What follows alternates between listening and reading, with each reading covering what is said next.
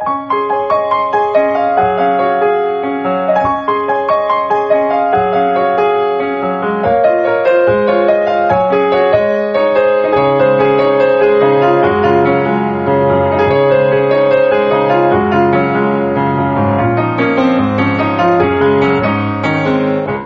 さん、こんばんは。ミッチェルです。いかがお過ごしでしょうか？本日は12月の5日でございますけれども、もう街はどこもかしこも、キラキラキラキラ輝いている季節となりました。クリスマス一色、とてもロマンチックですね。いいですね。さて、えーこの番組は、私、ミッチェルがですね、皆様の夢だったり、えーそして恋愛をテーマに、前向きに不可能を可能にしていこうというコンセプトのもと、え楽しいお話をしていこうという、えそんな番組となっております。さあ、このところ、え私もですね、まあなんだかなんだか世話しなくバタバタしつつ、まあそれがやっぱり11月12月なのかななんて思いながら、まだまだ年賀状の準備もしていないなぁと、ちょっとね、そろそろ焦り始めておりますけれども、皆様いかがでしょうか。また、最近では風がとても流行っているようですけれども、ねえ、皆さんどうでしょうね。まあ、だいぶ乾燥してきましたからね、冬の季節というのは、これからね、さらに加湿をして気をつけなくちゃいけないな、なんて思いながら過ごしている毎日なんですけれども、さあ、そして前回、えーお話ししました、この前ですね、えーミッチェローニが登場しましたライブも行われまして、まあ、そんなお話もしていきたいと思います。今日もよろしくお願いします。この番組は輝く人生を共に研修、司会の株式会社ボイスコーポレーションの提供でお送りします。それでは今週も始まります。ミッチェルのラブミッション皆様最後までよろしくね。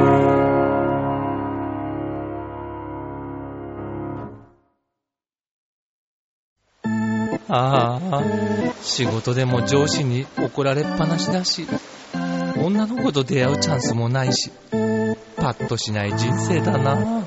そこのあなた。人生を輝かせるにはまず自分磨きが大切。ボイスのプロデュースで変身した男性が先日ゴールインしたわよ。みんな個性があって当たり前。私がセルフチェンジのスイッチを押してあげる。さあいらっしゃい。後半へ続く。改めまして皆様こんばんは、ミッチェルです。本日は12月5日。もうね、どんどんどんどんこの2013年がおしまいに近づいております。まあ、修学賞をね、迎えていると言ってもいいんじゃないでしょうか音楽的に言うとね。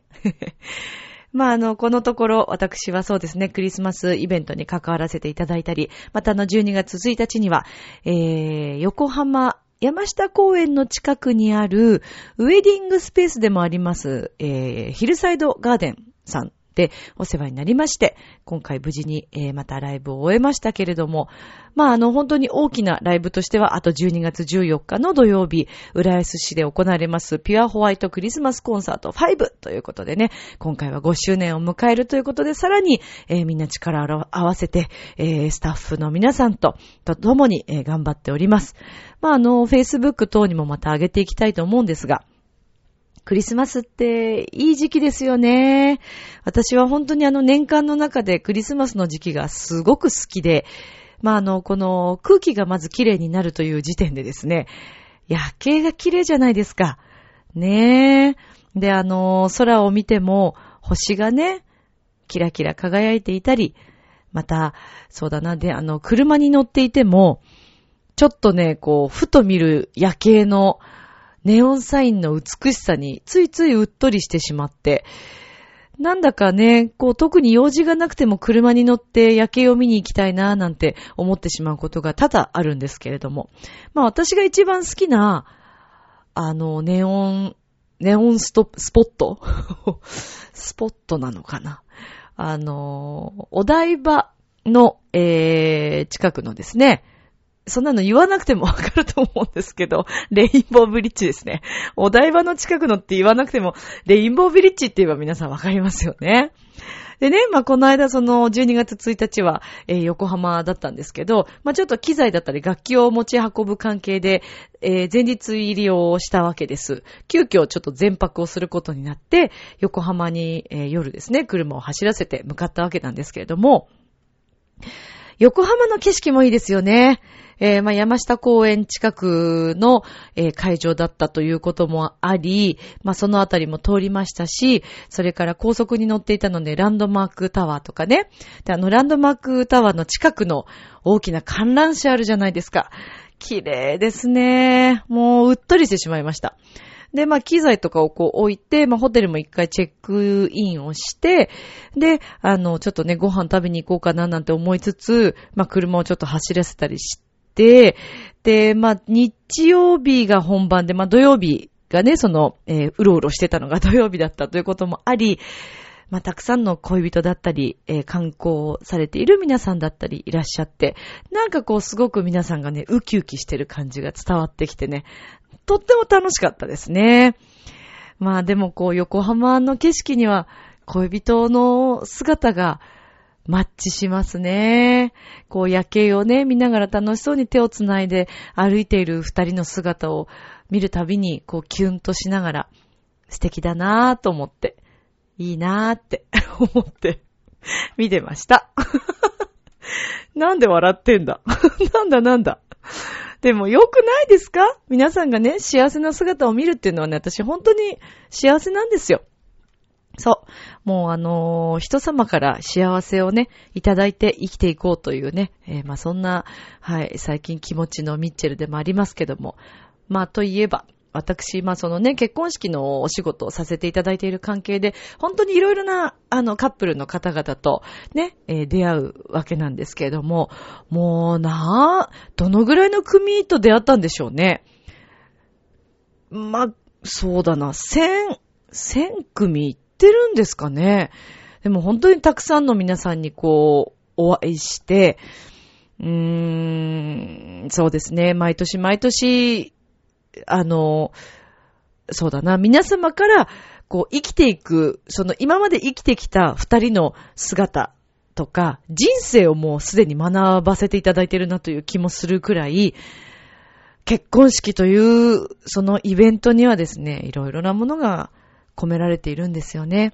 で、まあそんな幸せいっぱいな二人と会場全体の幸せな空気感から私自身もたくさんまた幸せをいただいてハッピーをもらって、ね、なんかもう時にはもちろんその涙を私も思わず流してしまうようなこともあったりとか、それはもうね、毎回毎回割とありますよね。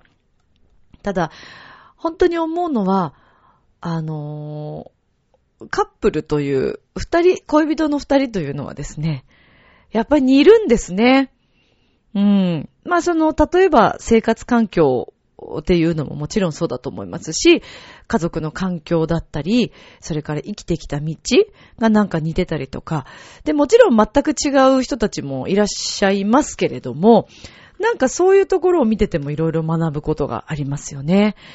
でも、まあ、あんまりね、ちょっと、お仕事のことなので、そんなにたくさんのことはお話しできませんけれども、この間、えー、そうですね、二組の、えー結婚式にこう関わらせていただいて、その二組ともですね、あの、お会いした時から、まあきっといろいろなね、人生経験積んでいらっしゃるんだろうなっていうのをすごくこう感じていたんですね。お話を聞きながら。で、とっても気遣いができる方だなと思っていたんですけれども、ものすごく控えめな方で、特にまあ一組の、えーえーそうですね、その、まあ両家とも割とそういうお二人だったんですけども、で、最初の一組の方はですね、こう神父様が、まあ普通神父というのは当日一番のメインになる、ね、もう主役なわけですから、まあ、なんて言ったらいいのかな。まあ、お姫様って言っても過言ではないと思うんですね。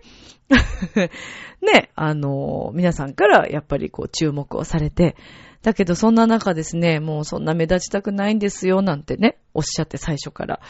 で、すごく控えめなご神父様だったんですけども、まあ、二人が作ったこう、プロフィールビデオを拝見したり、また、ご友人のスピーチを聞いていたり、祝電を読んでいると、彼女のその姿がですね、より鮮明に分かってきまして、で、もう自分のことより、相手のことをすごく気を使えるご神父様だったんですね。で、私は婚礼中、ね、あの、例えば寒暖中、まあ割と新郎新婦のお二人のお近くにいますから、いろいろ拝見して何かね、あの、不都合がないかどうかとか、何かあった時は駆けつけられるようにすぐ近くにずっといるんですけども、で、こうずっと拝見してたんですね。寒暖中の彼女の姿を。そうするとね、まあやっぱり皆さんほら、神父に綺麗だねって言ってみんな来るんですけど、そのご神父様はですね、もう自分のことはもうさておき、その来てくれたお客様、お友達、いや、もう何々ちゃんはもうこういうスタイルが本当によく似合うね、とか、まあその子がちょっとパンツスタイルだったんですけど、パンツスタイル本当によく似合うね、とか、それから髪飾りが素敵だね、とか、なんかもう本当にその周りのこのね、ことをもう率先して褒めてあげてたんですね。で、やっぱり見ていると、周りの方々も、でもその、そんな優しいね、周りに気配りができる彼女のことをとても大切にしていて、そして主賓の方もすごくも、あの、子供の頃からその彼女のことを可愛い、もう本当に子供の、自分の子供のように感じていたっておっしゃっていたり、で、その主賓の方が、そんなね、彼女だから幸せにしてあげてねっていうことを、ご新郎様に言ったら、もう新郎がその場で、いやもう僕が幸せにしますってね、一言ぼそっとお話をされたり、もうなんかね、愛に包まれてたんです。その会場の中が。もうなんかそれだけで私感動してしまって、ああ、素敵な、やっぱりね、そういう愛がたくさんある人たちの周りには愛のある人が集まるんだなと。そしてそういう言葉にね、いいことをたくさんこう発せられる人とか相手に気を使える人の周りには、そういう人たちが自然と集まってくるんだなというのを、より感じたんですよね。あのー、まあ、人にはね、いろんなタイプの方々がいらっしゃいます。もちろんその結婚式だけではなくて、いろんな現場で私はね、いろんな方々と接しさせていただいておりますから、あのー、とて、とても勉強になりますし、ありがたいことなんですけれども、そんな中でね、毎回私はやっぱり思うのは、そう、前も話したと思うんですけど、企業の社長さん、えー、大手の会社の社長さんにしてもそうなんですが、本当に立派な方って、腰が低いんですね。そして、相手に気を使える。とても周りをよく見ていらっしゃる。そして傲慢さがまずないという。まあ、これは、あのー、何度か、もう本当にね、ビビたる合唱団の一人としてですが、関わらせていただいた、その小沢誠二さんのオペラの中でも、小沢さんからも学びましたね。小沢誠二さんって言ったらもう日本の指揮者の中でトップですよ。もう本当にすごい方、世界的にも有名ですからね。でも、そんな小沢さんでさえも、腰が低く、また、まだまだこれから羽ばたいていくような学生のね、あの、演奏者、一人一人にも、すごく敬意を持っていらっしゃるんです。だからね、常に学び続ける人だったり、えー、そういう姿勢の方々が、やっぱり上に行くんだなーっていうことをね、感じたりするんですけど、まあまあ、ね、ちょっと話それちゃったけれども、そう。なので、愛のある人たちの周りには愛が集まるんだなということをすごく感じて、で、またその神父の手紙がね、もう最高だったわけです。もう私、うるうるしてしまって、まあ、あの、毎回よくうるうるするんですけど、今回の、ご新郎様、ご神父様、二件ともですけど、いやー、来ましたね。本当に、あのー、で、やっぱりこう自分自身が声の仕事をしているせいか、声からね、その人っていうのが伝わってくるんですよ。だから、まあ、泣きながらね、もちろんその手紙を読まれる方たくさんいらっしゃいますけど、そんな中で、本当に、本当にいろんなご経験をされて、いろんな思いの、いろんな愛があってお話しされている方ってね、やっぱ伝わってくるんですよね。で、私思わずもうなんか、なんでしょうね。もう書いてある内容も素晴らしかったんですね。そう、ここではちょっとね、あの、まあ、ね、一般的にこう皆さんにお伝えするラジオなので、えー、個人情報でもありますから、そういったお話はちょっとできないのがとっても残念なんですけど、でもね、本当に素敵な、はい、お二人でした。二組とも素敵なお二人でした。なので、もう本当にそういう方々に合わせていただいて、そんなお二人のお手伝いができたことを私はとっても嬉しく思いますね。本当に素敵でした。ありがとうございますという感じです。で、あの、本当に幸せになっていただきたいなって心から思いますね。なんか私こういう形で、あのー、新郎新婦のお二人のお話をラジオでここまでするって、あんまりそうそう今までなかったかもしれないんですけど、もちろん今までお会いしてきたね、新郎新婦のお二人からもたくさんの、えー、ハッピーをいただいてきたんですけれども、ちょっとすごく、異例なぐらい私の中で、あのー、印象深かったので、ついついここでお話をしてしまったんですけれどもね。はい。本当にね、お幸せになっていただきたいと思います。そしてね、まあそんな中、来年もですね、もちろんあの結婚式には関わらせていただくんですけど、まあ私の友人の妹さんがですね、今度ご結婚されるんですね。で、そこで、あの、また司会をさせていただくんですけど、なんとですね、そのご披露宴にですね、ミッチェローニを呼んでほしいというご希望をいただきまして、あの、ご夫婦ともにですね、ミッチェローニをですね、あの、ぜひ、イタリアからね、呼んでほしいと。で、お二人の新婚旅行はイタリアだっていうことで、どうやらサンマルコ近くにも行くらしいんですね。なので、もしかしたらじゃあミッチェローニと会えるかもしれないねっていう話をしているんですけど、ねえ、あいつは何をするんでしょうね。結婚式に呼んでいい人間なのかどうかというのがとても不安で不安でならないんですけど、まあ先日の12月1日もですね、まあミッチェロに大フィーバーですよね。本当にね。まあでも、私自身が言うのもなんなんですけどね。あ私はミッチェロニじゃないので、私からちょっとね、まあ感想的な感じで、ミチルとして言わせていただきますと、まあ会場が笑いに包まれるってすごく幸せですよね。いやー、楽しかったんじゃないですか？ミッチェルお兄さんもね。ええで、あのー、そうですね。帰りがけ、お見送りの際もですね、ミッチェルお兄が皆様をこうお見送りさせていただいたんですけどね、ミッチェルさんによろしくねって言われたりしながら、ね、なんか、あのー、ね、ご挨拶をしたみたいですけど、はい。私はちょっとね、そこにいなかったので。こういうこと自分で言っててなんか頭大丈夫って思うでしょ？皆さんね。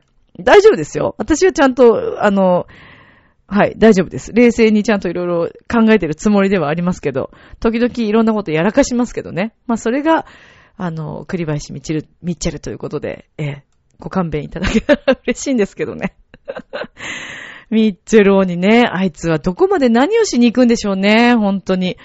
えっ、ー、と、おそらくですね、今度、あ、そうそうそう、そうですよ、今日ですよ、12月5日は、えー、新潟の学校さんにミッチェロニーと共にですね、私もまたお邪魔してまいりますということですから、はい。またあの、新潟の皆さんにお会いできることをとても楽しみにしているわけなんですけれども。まあ、そろそろね、この時期になってくると来年の抱負とかも考えていきたいなっていうところもありますけど、次回のね、ラブミッションではちょっとそういうお話をさせていただきたいなと。そっか、次回がもう年内ラストの19日ですか。19日がラストのラブミッションになりますからね。いや、でも本当に今年もですね、えー、約1年間ね、もう本当に皆さんに、リスナーさんの皆さんにこうして聞いていただいて、えー、一緒に共にやってこれたこと、元気にやってこれたこと、体調を壊しながらも、ね、それは皆さんもお互いですよ。皆さんもね、いろいろ体調崩すことも、この1年間、それは一度や二度ぐらいね、あったと思うんですけど、でも元気にこうやって一緒にね、年末をそろそろこう迎えて、えー、楽しくお話ができるっていうのはね、本当に嬉しいね。嬉しいよ。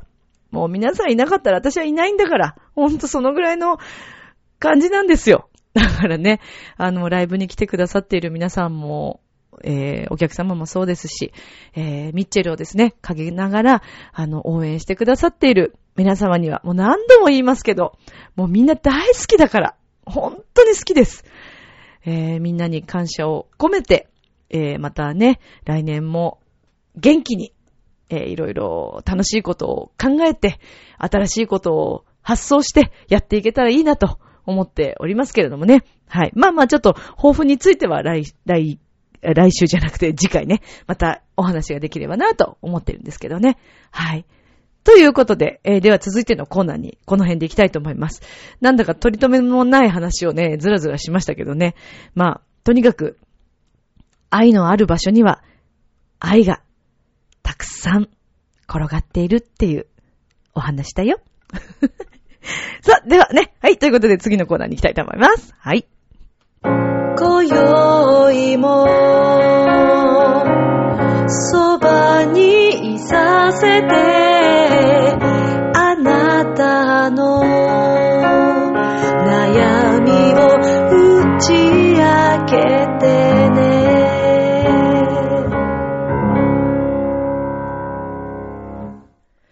今更なんだけどさ、この曲ってさ、今宵もなんか悩みを打ち明けてねとかいう感じだけどさ、あんまりラブミッションってそうそうめったに打ち明け話、いや、たまにね、いただいてますよ。でもなんかほとんどそうじゃない方が多いなっていうことに今気づいたっていう話ですけどね。マクドさん元気かな？どうしてるかな？その後。ちょっと気になってるんですけど。まあまあまあまあ。まあまあまあ。はい。えー、っと、ということで今回のお便りのですね、えー、投稿内容が、えー、募集したのがですね、まあ、あのー、クリスマスもね、もう近いということで、こう、ベストスポット、夜景ベストスポット、みたいなことでちょっと募集をしたんですけれどもね。はい。ということで、えー、いただいておりますので、えー、お読みしたいと思います。はい。えー、いつもありがとうございます。むつきげんやさん、ウェルカムいつもありがとうございます。はい。では読みますね。ミッチェルさん、こんばん、腹巻き。腹巻き。ね、これからの季節はね、いいですね。いや、女性もね、腹巻きというか、今あるんですよ。ね。あの、お腹は冷やさないようにね、みんなね。はい。えー、本当に腹巻きが恋しいくらい寒い日が続いていますが、ミッチェルさんは元気に過ごされていますか？そうですね。割かし元気ですよ。大丈夫ですよ。ありがとうございます。えー、自分は先週いっぱい体調不良でしたが、あらま。なんとか9割方復活です。まあ、そうだったんですね。お風邪ですかね。まあでも9割方復活ということでね、あと1割ね、頑張っていただけたらね、いいなと思いますけど、ちょっと心配ですけどね。さて、えー、今回のテーマは、東大入試並みに難しいですね。そう、そうですかね難しいか。えー、っと、それで、えー、スポットとしてはですね、えー、神戸とか、函館山とか、誰でも知っている夜景スポットしか出てきません。汗。というわけで、ミッチェルさんのクリスマスの予定を教えていただいて終わりにしましょうか。笑い。ちなみに私は仕事です。はい。というね、お便りです。ありがとうございます。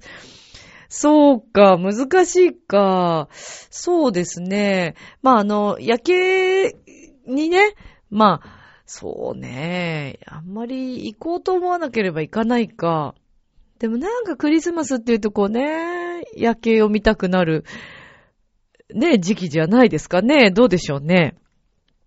私はあの、ね、えー、そうだな。いろいろありますけど、あ、まあ確かにね、函館山、ね、綺麗ですよね。あとはね、あ、でも神戸の方も綺麗なんじゃないですか？夜景がね。それから、あの、浦安で言いますと、まあ、夜景に入る、まあ、入るっちゃ入るでしょうね。あの、舞浜のですね、私前にも言ってるのかな？舞浜の、えー、ディズニーランドの裏に、まあ、シェラトンとか、ヒルトンとかホテルがあるんですね。で、そのもう一個裏、だからもう道路ですね。もう海、海とホテルの間をこう走っている、えー、道があるんですけど、で、その海沿いのところに今こう歩けるスペースができたんですね。で、そこのもう一番角っこ、だからヒルトンの真裏ってことですね。角っこのですね、えー、ところから見る夜景は半端なく綺麗だと思いますよ。えー、東京タワーも見えるし、スカイツリーも見えますかね。そしてね、工場のなんか道なのかななんか橋が青いあのライトがこうかかってるところがあるんですけど、それもすごく綺麗で、全体的になんか見見渡せる感じが。で、特にこう月が出てる日なんかは、それが海に反射して、もう最高なんですよ。私はおすすめですね。あとはどこかなまあ普通に、えー、東京タワーの付近ですけども、増上寺っていうあのお寺があるんですけど、そこから見る東京タワーもすごく綺麗ですし、あの、なんか近くにね、ちょっと公園みたいなあのスペースがあるんですよね。そこから見るのもすごく素敵だと思いますね。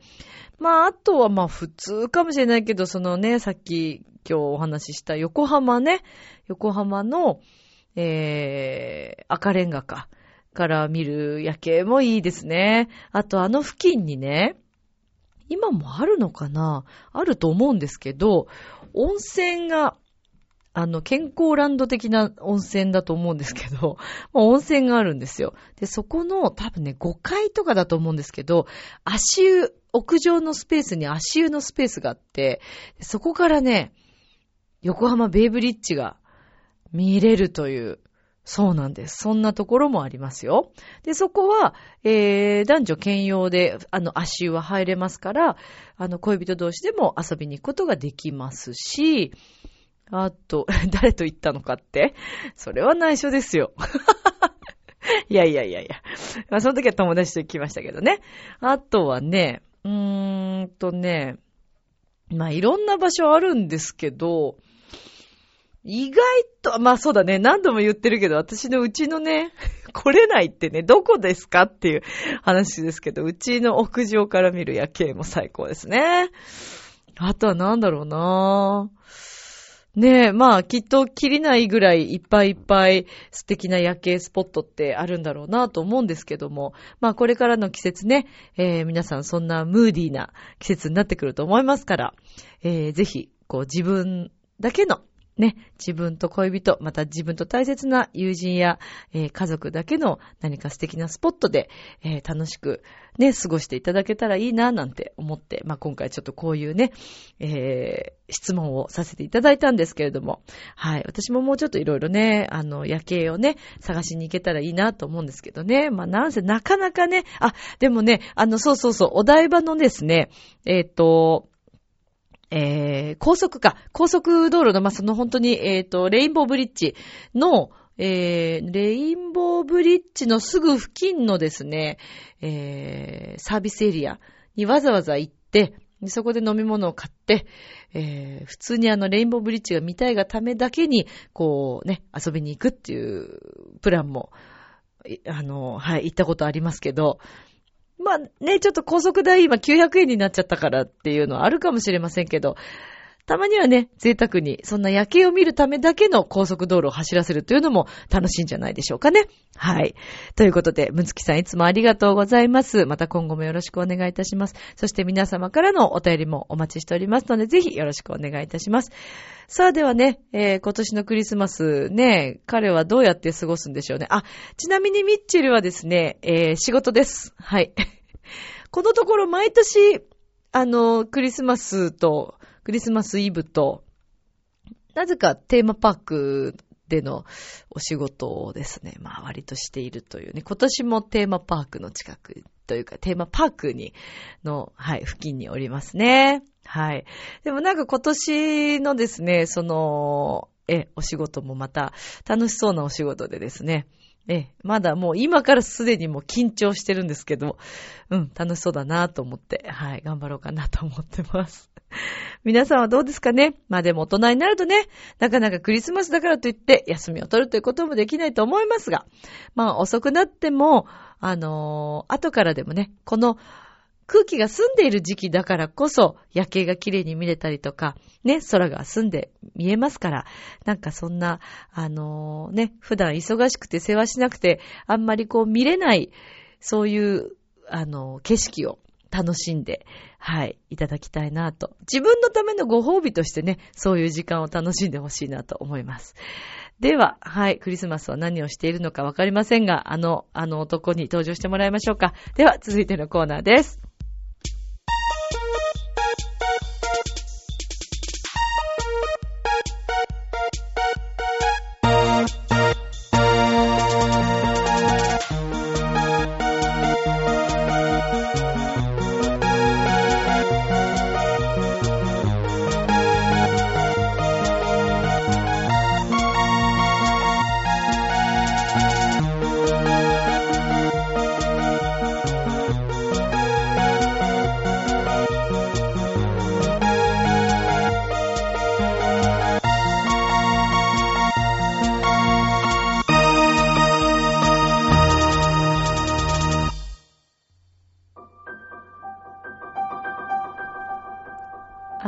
これは何が始まるんですかあの、柳さん We wish you a Merry Christmas. We wish you a Merry Christmas. We wish you a Merry Christmas and a Happy New Year. つってね。いや、つってねじゃないですし、はははではないですよ。なんで何ですか突然、クリスマス気分を味わおうということですか、あそういうことだよね。そりゃそうだよね。だってほらもう、まあ、あの、街の中はですね、はいクリスマスがもう近づいていますよ。そうですね。えーメチェローニの心ももうすでにクリスマスになっていますよ。割と早いですねえーということでね、まあやっぱりあの今年もですね、このはいクリスマスの季節には、えーメチェローニから皆様、なんえークリスマスの歌をプレゼントしようと、そういう魂胆ですね。そうなんですね。わかりました。まあ、うん。皆様にクリスマスらしさを楽しんでいただきたいという、うん。そういうミッチェローニさんからの計らいということでよろしいですか、えそうだね。え今日滝川さんうまくまとめましたね。そうですね。計らいということですね。えすね。えーまあ、あの、一年間のですね、はい。感謝の気持ちを込めまして、今日は、こう、ミチェロニからね、こういうふうに歌のプレゼントをね、はい。えーしたわけなんですけれどもねいかがでしたでしょうか？どうでしょうね。ねまあ、あのどう、でしょうね。まあ確かにね、クリスマスの歌というのは、楽しい歌が多いですから、あの、気持ちの中でもね、皆さんこう改めて、えーし少しこうなんかね、ツリーを飾ろうかなとか、せえーリーせスを作ろうかなと、そんな風に思われた方もいらっしゃるのではないでしょうか。し、そうだね、グラッツィア。あのね、本当にそういうことだと思うんだね。そうですかあリースを作るというのはね、もうそれだけでもね、あサンタさんが来るかもしれないという、そういう気持ちにさせてくれるというね。うですかね供たち、チルドレンもですね。え？え？いや、チルドレンは英語ですけれどもね。あそうね。まあ、細かいことはいいんだけれども、あまあ、ちなみにね、子供というのはイタリア語でね、はい男の子のことはバンビーノと言いますね。バンビーノ女の子はバンビーナと言いますね。はいかわいいですね。いですねもう一つ言い方あります。はい。子供というのはね、はい。貧乏って言い方をするんですね。決してあのジャパニーズの貧乏ではありません。そこはちょっと注意していただあ、きたいびっくりと思うんです。けどもね。ま。まあ、それにしてもね、愛おしいですね。子供というのはミねッ。チェロニさんは子供はお好きなんですか？しし、好きに決まっているでしょうね。あそうですねメチェローネはね、あの、はいどちらかというとね、まだ結婚はしていませんから。どちらかというとというか、まあ、結婚はしていないとそのまま言ったらいいんじゃないですか、ね。いいんだよ。紆余曲折なんか回った方が面白かったんだいやそんなのいらよ。まあ、それでね、あええのどちらかというと、まあ、結婚していませんから。そうですね。まあ、そうなるとですね、はいえ僕のあ周りの友達のお子さんとかね、はい。まあ皆さんに会った時はね、やっぱりミチョローニがね、サンタクロースの役割をすることがあるんですミねッ。チェロニさんがサンタクロースになるんですか？うん、まあ嘘なんだけれどもね、それもね。全然面白くないんですけれども。あまあそうだよね。嘘ついたからね。そうですねまあそうねまあそういう流れになっていくよね。はいええ今これを聞かされているリスナーの皆さんがどういう表情をしているかという、そこが気になるところですね。すねさーっと弾いてるでしょうね。だいぶ弾いてますね。弾いてますよね。ええ本当にまあそこはいいんですけどねまあそれでね、あの、僕もですね、はえー大好きですね。このクリスマスという季節は、ウキウキウキウキさせられるんですね。はいあー普段のミッチェローニの気持ちよりまたウキウキウキウキさせられるわけですね。あそうねいうことなんですね。いつも以上にテンションが高くなるということですそかうですね。もうだから街に売っているもの、あれも欲しい、ええこれも欲しい、もうはいそれも欲しい、あなたも欲しいみたいなね。まあそういうことになっていきますよね。そういうのはいらないですよ。ミッチェロニさん大丈夫です。あ、いら、いらないの？あ、そう。そうですねあまあ、こういうの、ねあの、ぶち込んでった方がいいかあ、ないと思ったらないです。ぶち込まなくていいです。はい。えーまあまあ、そういうことでね、はいえーまあ、恋人たちがですね、寄り添う季節、あミチェロニーとしましてはね、やはりアモーレをね、すごく叫んでいきたいという、そういう気持ちでい。っぱいになりますね。フェリチェっていうことです。よね。はい。まあ、このフェリチェというのはね、幸せとかで幸福という意味合いがまあありますから。あそう今なんですね。日はですね、久しぶりに、はい。えーこのフェリチェという言葉を使って、クリスマスに向けてね、はい。使える言葉ですからね。もう誰なんだかよくわからないんですけれどもね、すでにね。そうですね。もうあの、ミチェローニ自身も今自分が誰なんだかよくわからないんですよね。えー、もうわからないんですけれども、あね、まああの、リスナーの皆さんたちがね、もっともっとあ幸せになっていただきたいです。そう、ね,、いうことで、はい、えー、今日はですね、このフェリチェという言葉を使って、はい、えー、家族なり、恋人なり、お友達なり、ペットなり、誰でもいいです。構わない。壁にかかっているラファエロの絵でも構わない。そうえー、そういうものにですね、自分から言葉を発していくことでね、はい、言霊っていうのありますね。えー、これをちょっと試していただきたいです。そういうね、えー、思惑ですね。はい。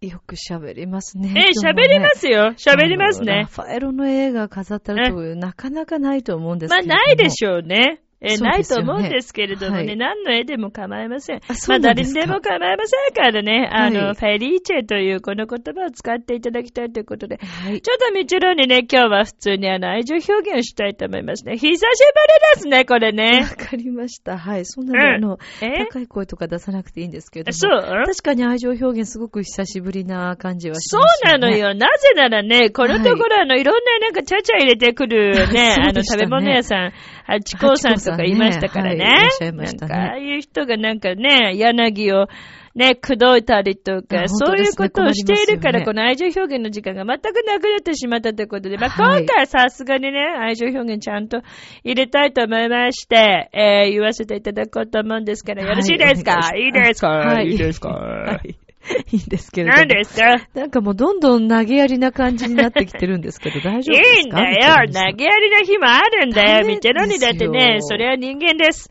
ね、まあ、僕だって生きてる上ではですね、はい、いろんな思いがあって、まあ、あの、こうやって喋ってるわけでしてね。ねねみんなもそうでしょ？ねもうなんか、もう、あもうやってらんねえよ、みたいな時だってありますよね。まあ、そういうことですよね。そうね、ね、そうなんですよ、クリスマスも近いのにね、本当何やってんだっていう、まあそういうね、気持ちになる時もあるんですよね、ミッチェロにもね。そうなんですね。そんなになんか投げやりにさせられるような出来事が起きたんですか？まあだからもう常にいろんなことが起きすぎてね なんだかよくわからなくなるというね、これがビチェロニーのね、まあ人生ということですよ。歯車がね、狂ったらね、歯車をまた戻すというね。どういうこと？そうです。糸車はね、ラーメン屋さんという、まあそういうこともありますけれども。関係ないですよね。糸車ラーメン屋さん。そうだよ。知ってますね。知ってるよ。ミチェロニさんね、ラーメン食べるんですか？ラーメン、そうですね。食べることもあります。まあまあまあまあ、まあ、僕はどちらかというとね、あのね、言っているように、あの、マカロニが好きですからね。ミッチェローニはマカロニが好きで、ザッケローニに憧れていますからね。あまあだから、まあそういうことを考えるとですね、はい。あまあそうですね、歯車をとにかく戻しましたけど、ね、話をね、ね。糸車なんて自分で言っちゃうもんだから、また。話が逸れちゃうもんだから、あの、愛情表現の方に戻ってこれなくなるもんだから、だからと思って今ちょっと戻しているんですけれどもね、これを歯車を合わせるというね、そういうふうにミッチェローニは考えています。以上です。わかりました。もう、はい、あの、もう大丈夫です。もうそうですか？もういいですか、はい、もうあの、リズム打ち的な喋り方はもうしなくて。いいんですか？言わなくていいんですか？じゃあもうあの、はい、ここからはね、はい、愛情表現に行っていただけますでしょうか。あ、そうですね。お願いします。では、はい、えー、今日の言葉、フェリーチェ。この言葉を使っての愛情表現。ミッチェルニさん、お願いします。はい、えーとですね、フェリーチェという言葉、さっきから何度も言うようですけれども、えー、幸福とかね、あまあ、幸せという言葉がありますね。まあ、これを使っての、えーえー、クリスマスイブにも使える愛情表現をね、言っていきたいと思います。じゃあ今回はこちらあなたと過ごせるこのクリスマスイブ、フェリーチェ。あなたと過ごせるこのクリスマスイブフェリーチェはいどうぞ。はいどうぞ。ってわかりますか、はい、もうあなたと過ごせる、もうそれだけでフェリーチェ幸せ、幸福です。もう幸福ですよ。もうそれだけで、もうこの後はどうなるかというのはね、もうあとは想像にお任せしますよね。そまでは言わなくていいと思うんです。えー、大切なことですよ。はい、はい、えー、大切なことですけど、まあまあ、まあ、はい、どうせ滝川さんはね、あの AD の柳というね、あの、あの、サンキュー男と、まあ、あの、過ごすんでしょうけども、はい。えー、まあ、あの、よかったらね、滝川さんもちょっと言ってもらっていいですか？この愛情表現をね。あ、そうですか。じゃあ、私も、はい、皆さんを代表して、えー、言わせていただきます。はい、言っちゃって。はい、どうぞ。あなたとの、うん。何でしたっけ？何言ってんの？聞いてないの？すみません今、ミッチェロにいいこと言って、あなた、そうですよね。あのね、今滝川さんもね、はい使えるんですよ、この言葉をね。そうですか？まあなんかもう、つ、はい耳からこう抜けちゃった感じですか？い。やそんなことはないんですけれども。えそんなこと言わなくても、私は三京男と過ごせるみたいな、そう。いうことですか？そんなことは言ってないですけれども。えー言ってるようなもんだよ。もう一回。うんもう一回ねはい、あの、すいません。はい、えっと、だから、あなたと、まあ、あの、過ごせるクリスマスイブフェリーチェというね、ェですねこれを言ってほしいんですよ。まあ、はいアレンジしていただいても構いませんから、かはい、お願いしますね。あ国民を代表して言うんですよ、滝川さんね。おもてなし以上のね、あの、はいあれですよ、期待がかかってますよ、それはここでね。どうかわからなはいですけども、そうですね。うんじゃあ、あの、流行語大賞取れるように頑張りたいと思いますけれどそも。ういうのはいらないよ。うんそういうのはいらないけど、はい、言って。はい。あなたとうん、過ごすクリスマスイブ、うん、うん。フェリーチェ。うん、そうだろうね。うん。あなたとうん。過ごすうん。このクリスマスイブが、フェリーチェ。これでいいですか？まあいいんじゃないの？なんかちょっと。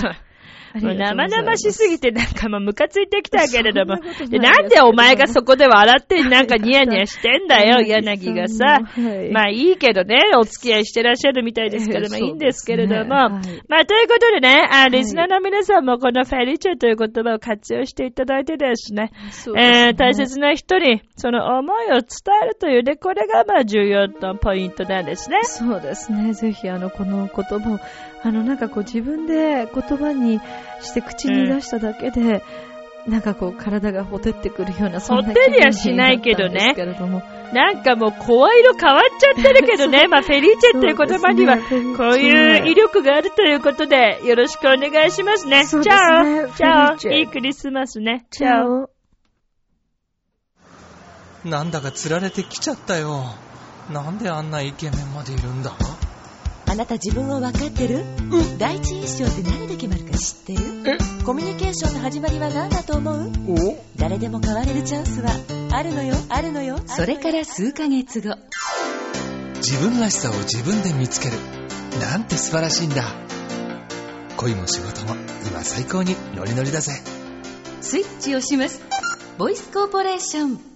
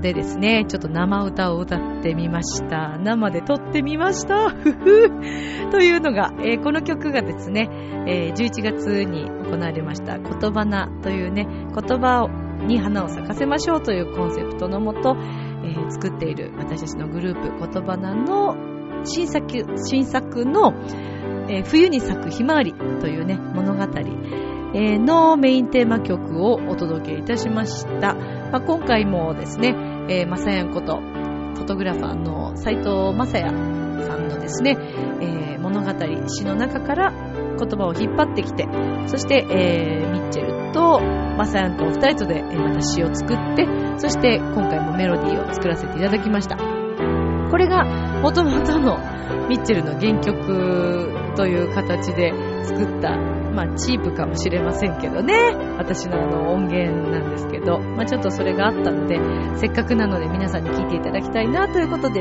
聴いていただきました。いかがでしたでしょうかまたこのね、言葉なというグループでも、あの皆さんにお目にかかれることを願いつつ私も頑張っていこうと思います。はい。ということで曲、ここで曲を聴いてもらいました。冬に咲くひまわりでした。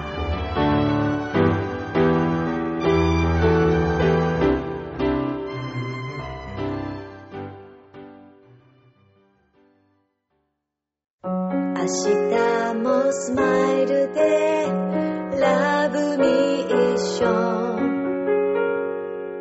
今日もありがとう。ジョアヘヨ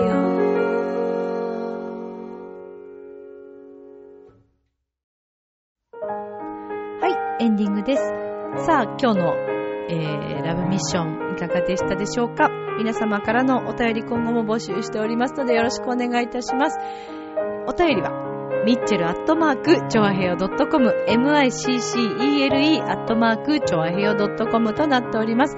えー年内のコンサートは、あとは12月の14日、浦安市文化会館の、大ホールで行われます。0歳児の皆さんから入場 OK となっておりますので、ぜひぜひ、えーご家族でいらっしゃってください。えーっと、12月14日はですね、1時からとなっております。もうあの、かなりチケットがはけているようですので、皆さん、文化会館にお早めに、えーお問い合わせください。こちらはピュアホワイトクリスマスとしてお送りします。陽一郎くんも一緒です。では、またね、みんな。バイバイ。今夜も良い夢を。明日も楽しい一日を。バイバイ。おやすみ。